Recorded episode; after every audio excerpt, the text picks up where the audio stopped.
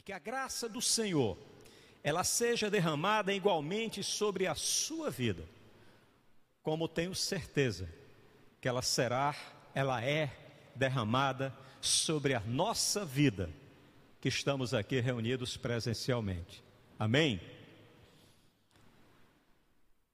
Amém? Glória a Deus. Queridos,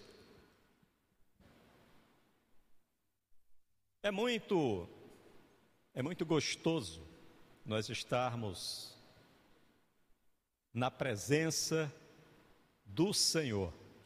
Podermos reunidos aqui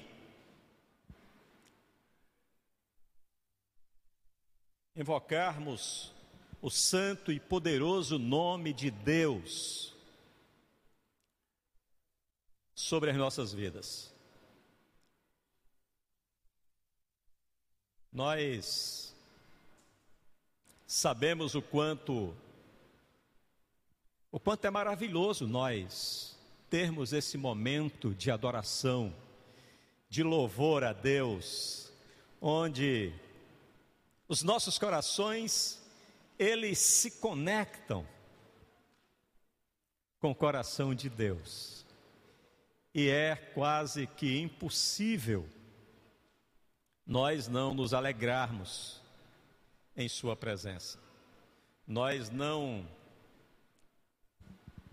nos deleitarmos em Sua presença.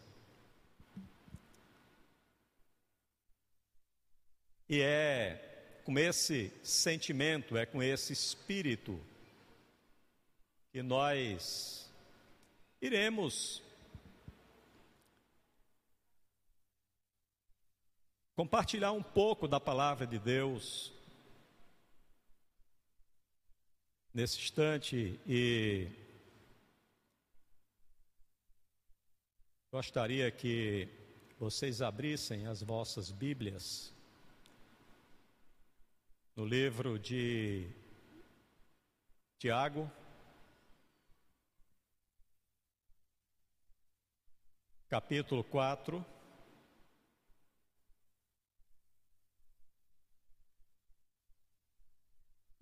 Versos do 7 ao 10.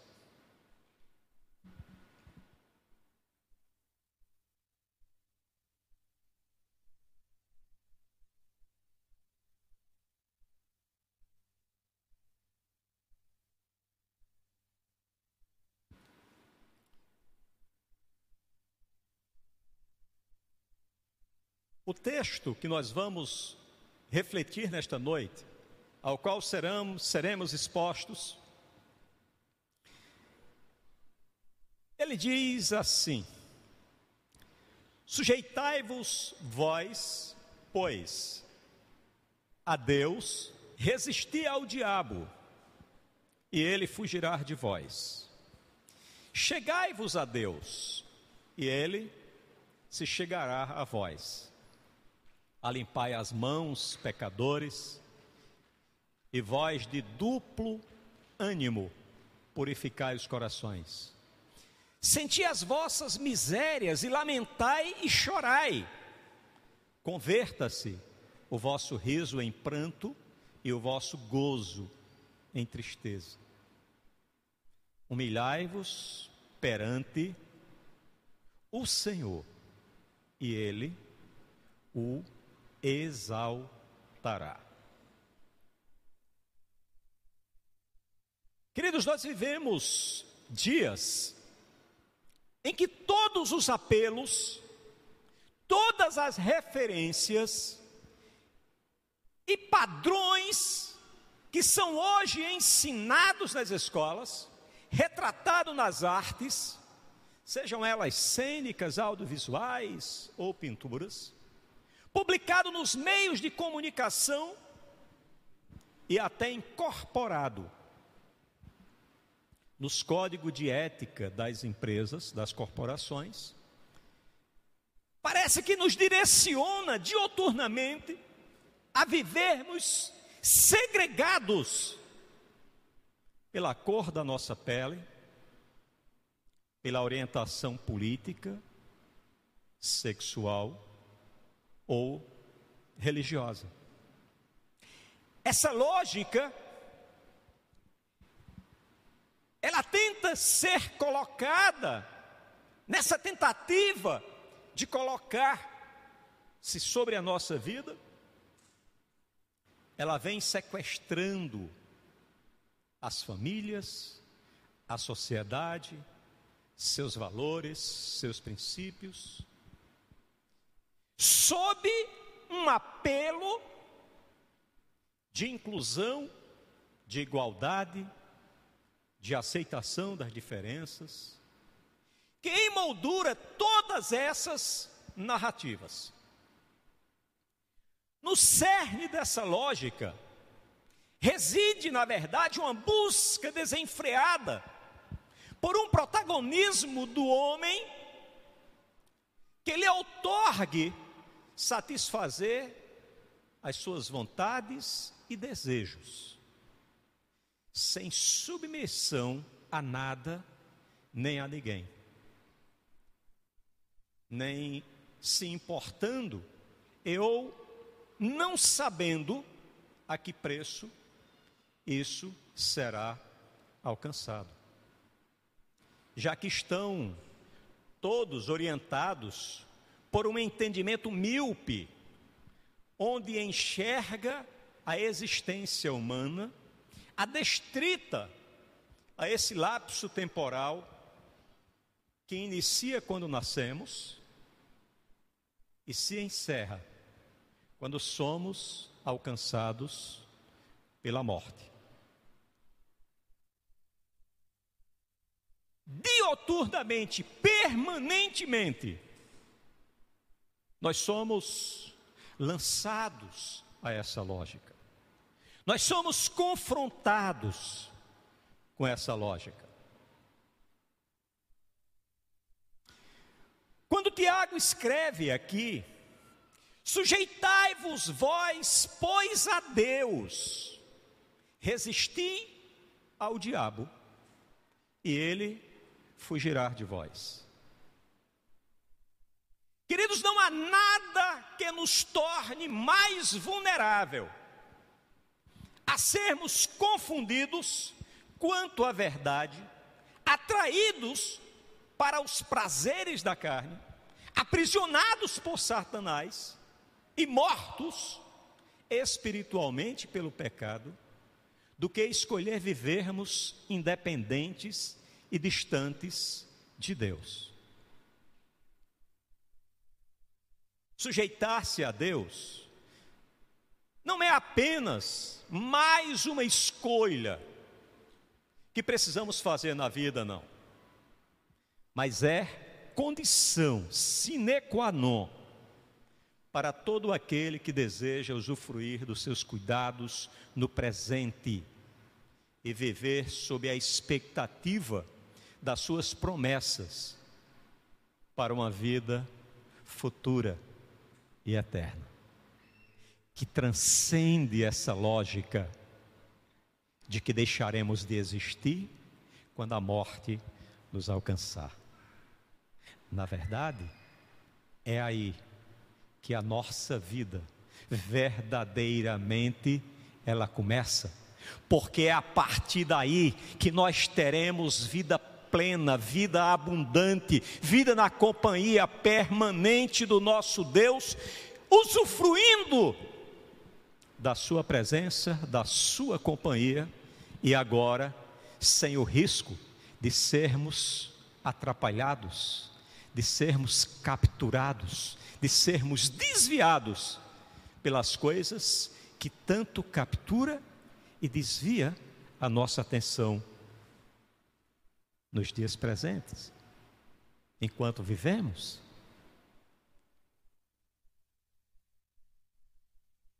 Só, queridos, que para isso é necessário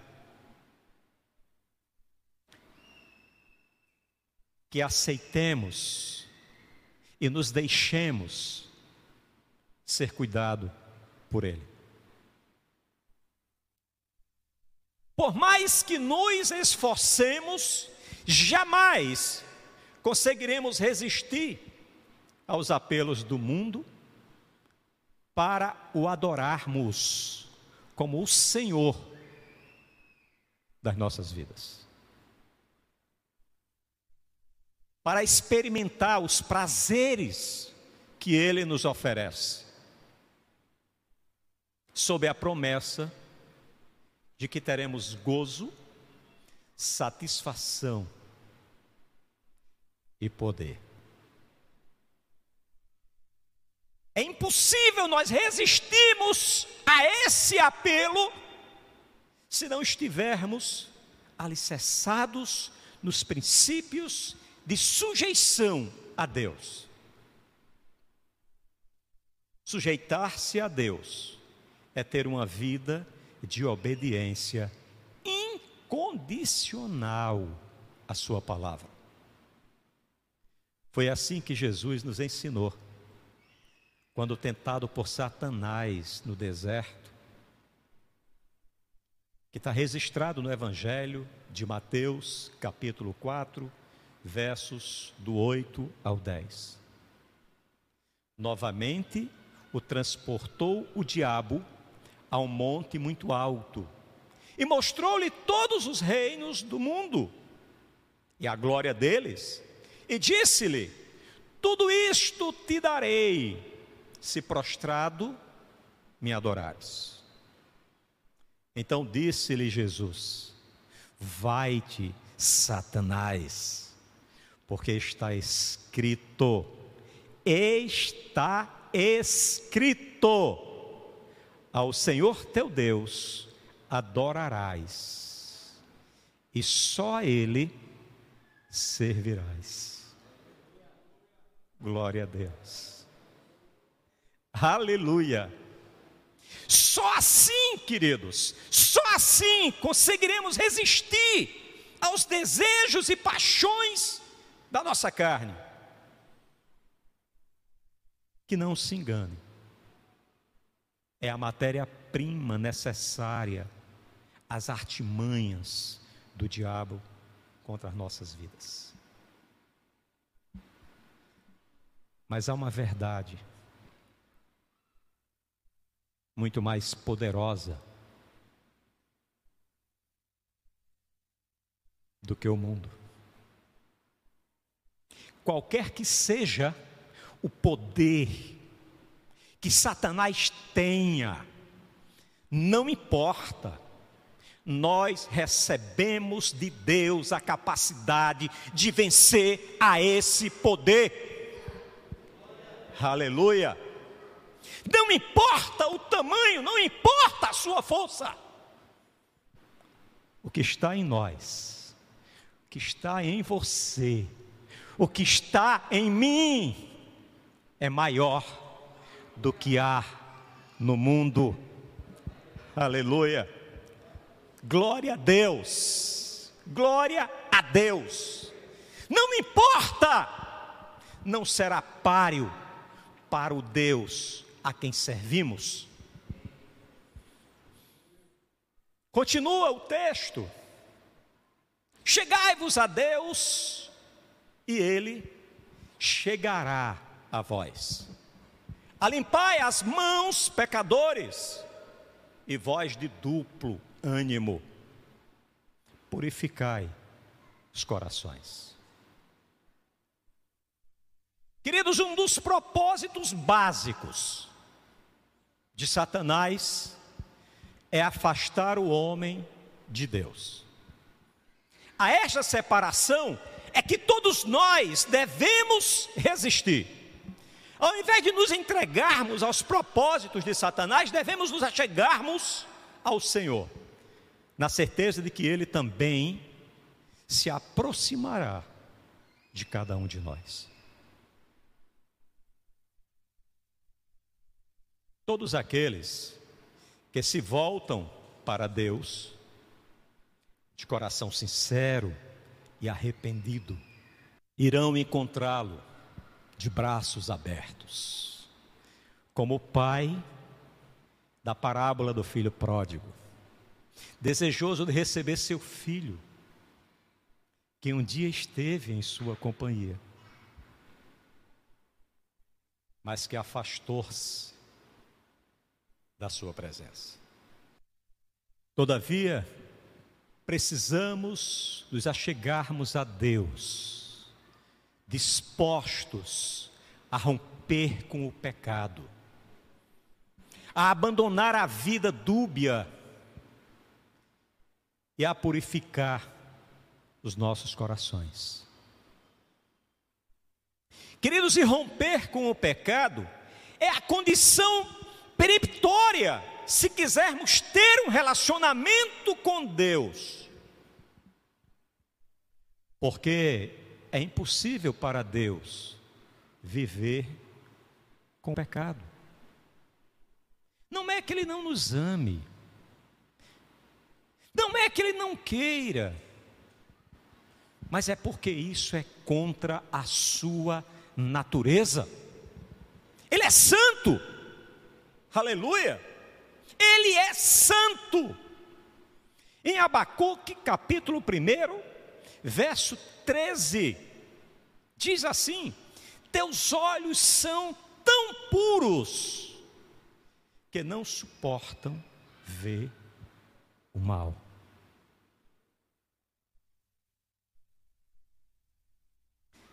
apesar da grandeza do seu amor, ele não pode contrariar a sua natureza. Da mesma forma que é impossível para nós convivermos e conversarmos com um cadáver. E não importa o quanto você o tenha amado enquanto ele vivia. Mas é impossível. É impossível.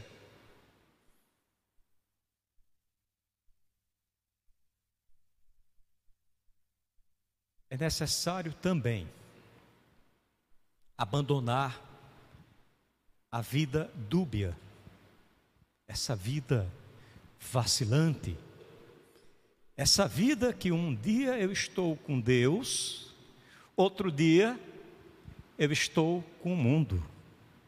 Um dia eu estou com o mundo, outro dia eu estou com Deus.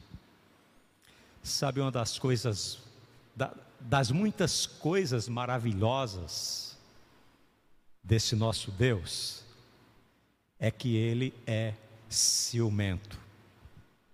Aleluia. Ele não quer se relacionar comigo e com você, dividindo essa relação com o mundo.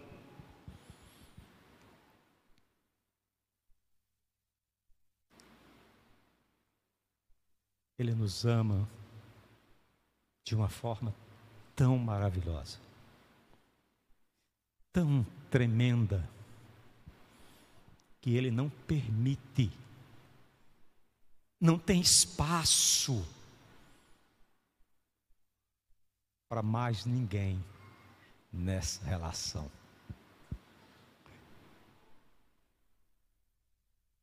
Deus não aceita dividir seus relacionamentos com o mundo. Tiago capítulo 4, verso 4. Sabe a quem é que ele chama? Sabe como ele nomina? Adúlteros. Aqueles que em um relacionamento sério, vocês já ouviram essa palavra? Em um relacionamento sério. Né? Na minha época, quando dizia que namorava, já se entendia isso, né? mas hoje tem que dizer, não, está num relacionamento sério. Não é? Eu falo na minha época, o pessoal vai pensar que eu tenho mais de 50 anos, né?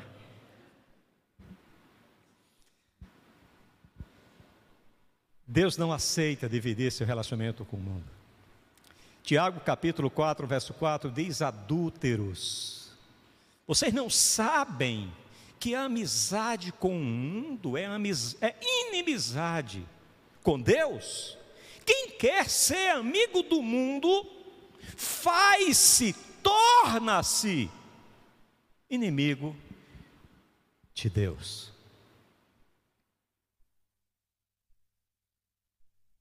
Se quisermos ter uma vida de intimidade com Deus, precisamos entender que Ele não aceita dividir os seus relacionamentos com o mundo.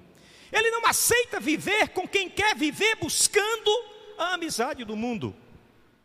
Porque quem escolhe viver assim, ora com Deus, ora com o mundo, comete, entre aspas, adultério espiritual contra Deus. E se torna o seu inimigo. Queridos, e os inimigos de Deus não são apenas aqueles que apostatam da fé para conscientemente seguir o mundo. Não. Mas também todos os que trazem demonstrados em suas atitudes terrenas a inveja, a ambição egoísta, o sentimento faccioso e a busca dos prazeres desenfreados. Tornam-se, pelas suas atitudes, pelo seu testemunho, pelo seu comportamento, revelando aquilo que existe dentro de você, inimigo de Deus. Tiago capítulo 3, versos 14 ao 16, diz assim: Contudo, se vocês abrigam no coração inveja amarga e ambição egoísta, não se gloriem disso, nem negue a verdade. Esse tipo de sabedoria não vem do céu, mas ela é terrena, não é espiritual, é demoníaca. Pois onde há inveja e ambição egoísta, a confusão e toda espécie de males. Quando as nossas atitudes revelam características que são genuinamente mundanas, demonstramos naquele momento que a nossa fidelidade ela é para o mundo e não para Deus. E Deus não tolerará compartilhar com mais ninguém o seu relacionamento com o homem. Ele não aceita uma relação de lealdade dividida, dupla e espiritualmente instável. Deus, ele exige um relacionamento de fidelidade total e única com Ele. Devemos chegar à presença de Deus de mãos limpas e de coração puro. O salmista escreve no Salmos 24, versos 3 e 4: Quem poderá subir o monte do Senhor. Quem poderá entrar no seu santo lugar? Aquele que tem as mãos limpas e o coração puro. Esta é a condição. Por mais difícil que possa ser, para entendermos os requisitos dessa relação, Deus derramará da sua graça na necessidade que seja capaz de fazer, de satisfazer todas as exigências para que nos relacionemos com Ele nesse padrão de exigência. Segundo escreveu Agostinho, aspas, Deus dá aquilo que ele exige. 2 Coríntios capítulo 12, verso 9, diz: Mas ele me disse: Minha graça é suficiente para você. Está difícil? A graça do Senhor é suficiente para a sua vida. Está sofrido? A graça do Senhor é suficiente para a sua vida. Não sei o que fazer. A graça do Senhor é suficiente para a sua vida.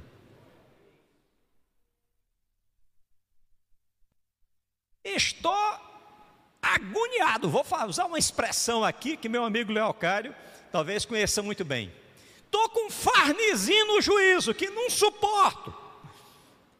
Meu amigo Marciano também aqui deve entender bem essa expressão farnizinho no juízo. Se aperrei, não. A minha graça te basta, diz o Senhor. Aleluia. Glória a Deus. Continuando o texto, querido. Tiago continua dizendo: senti as, vo senti as vossas misérias, e lamentai e chorai. Converta-se o vosso riso em pranto e o vosso gozo em tristeza. Humilhai-vos perante o Senhor, e Ele vos exaltará. Essa é a promessa. Aleluia. Glória a Deus. Essa é a promessa. Queridos, esse deve ser o sentimento visceral que todo pecador precisa manifestar diante do Senhor. Ser consciente da sua condição miserável perante Deus, em função da sua entrega ao mundo. É condição necessária. Essa de reconhecer seu estado de miserabilidade, de pecado, de pre predisposição, de vulnerabilidade. É condição necessária para se chegar ao arrependimento e ser alcançado pela graça de Deus.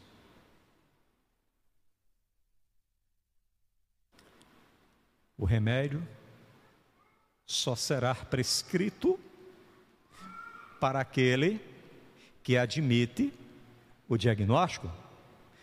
Né, doutora Rayane?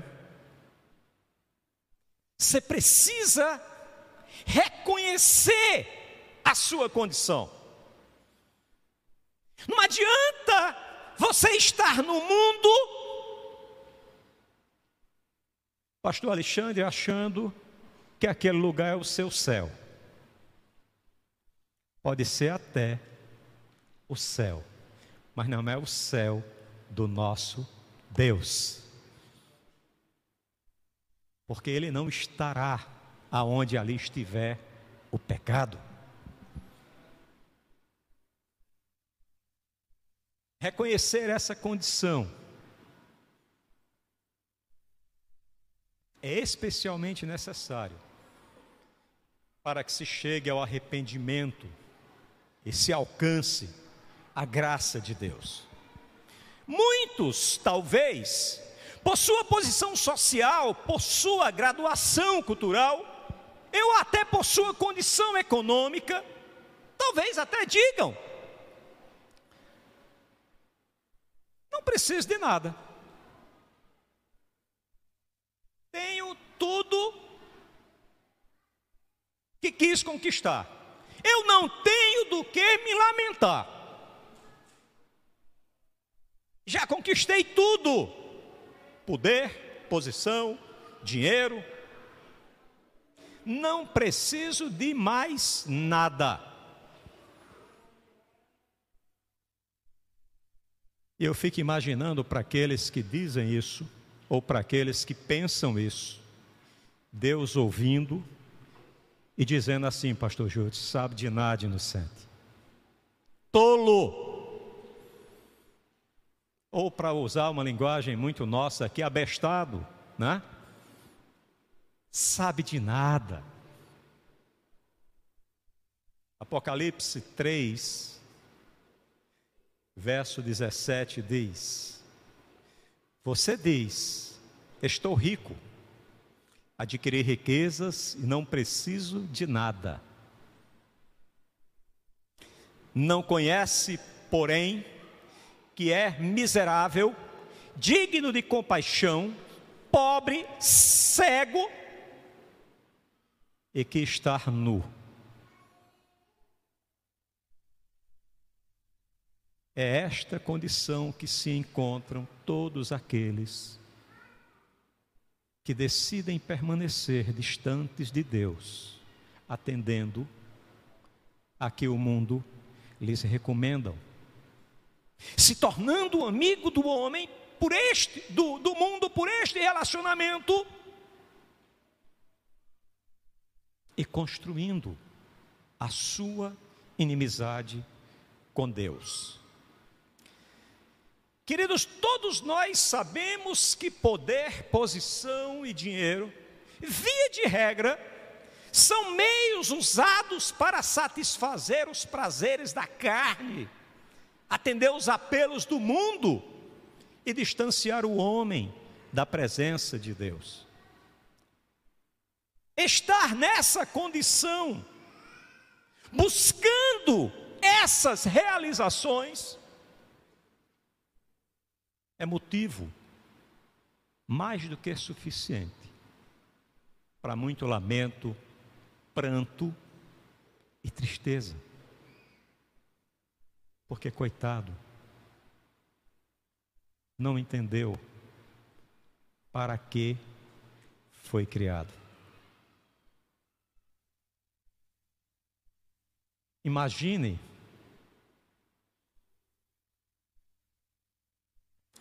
como se uma bicicleta quisesse ser tratado como um carro. Não dá certo esse negócio.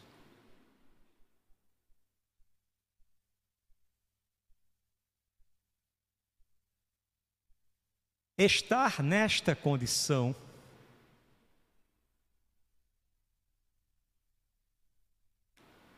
é motivo de lamento, pranto e tristeza. E humilhar-se então perante o Senhor é necessário. E significa reconhecer a pobreza espiritual, admitir a desesperadora necessidade da ajuda de Deus e se submeter a sua vontade imperativa por toda a vida. E assim ser levado a experimentar a exaltação que Deus promete em Sua palavra a todos aqueles que se humilham em Sua presença. Glória a Deus.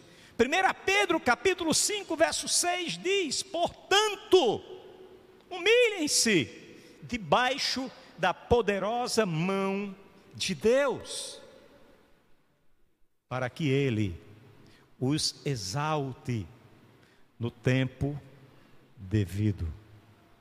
Aleluia. Glória a Deus.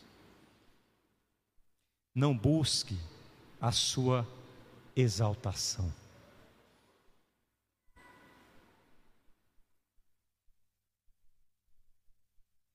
Humilhe-se, renuncie aos seus pecados,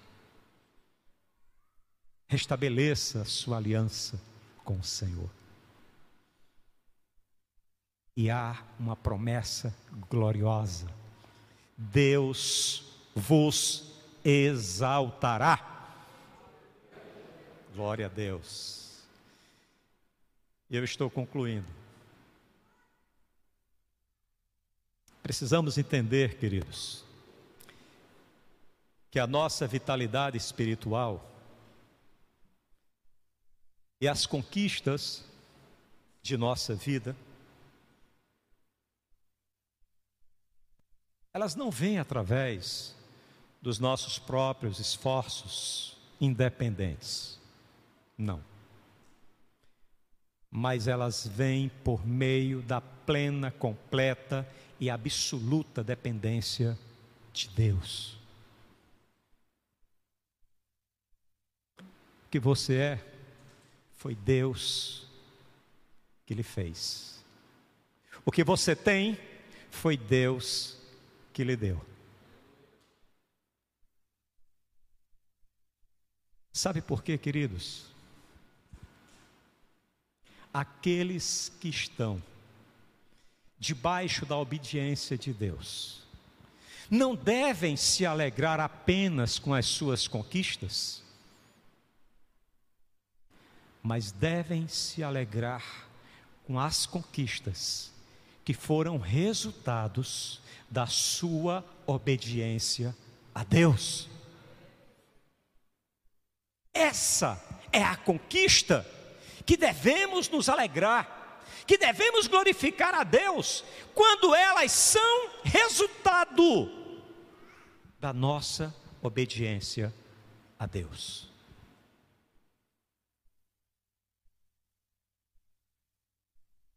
Ao confiarmos em nossas habilidades, em nossas posições, ou até no nosso dinheiro.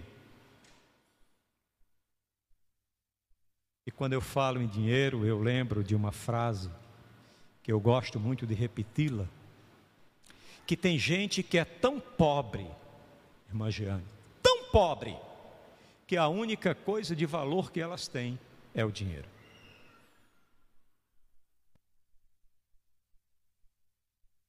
E quando confiamos em nossas habilidades, posições ou dinheiro, seremos levados ao fracasso e à condenação. Não tenha dúvida disso. Por isso, precisamos nos achegar ao Senhor, depender do Senhor, confiar no Senhor, esperar do Senhor e então sairmos a declarar permanentemente, para que todo mundo possa ouvir em alto e bom som.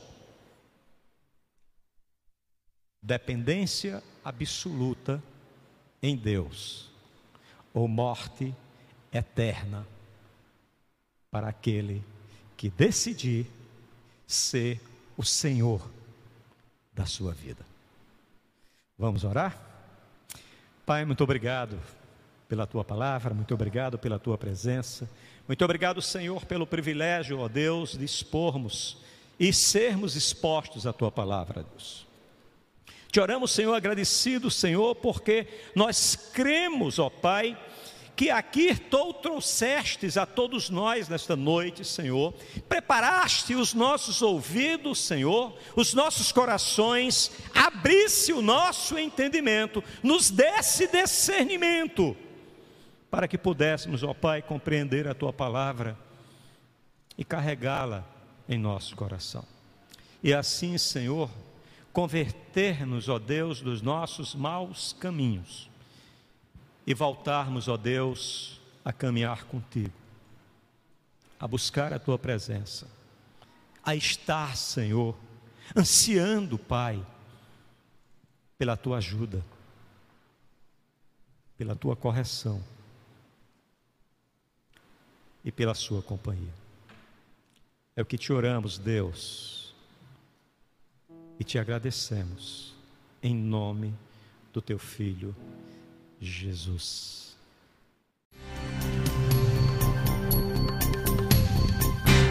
Essa foi uma produção do Ministério Internacional Defesa da Fé, um ministério comprometido em amar as pessoas, abraçar a verdade e glorificar a Deus. Para saber mais sobre o que fazemos, acesse defesadafé.org.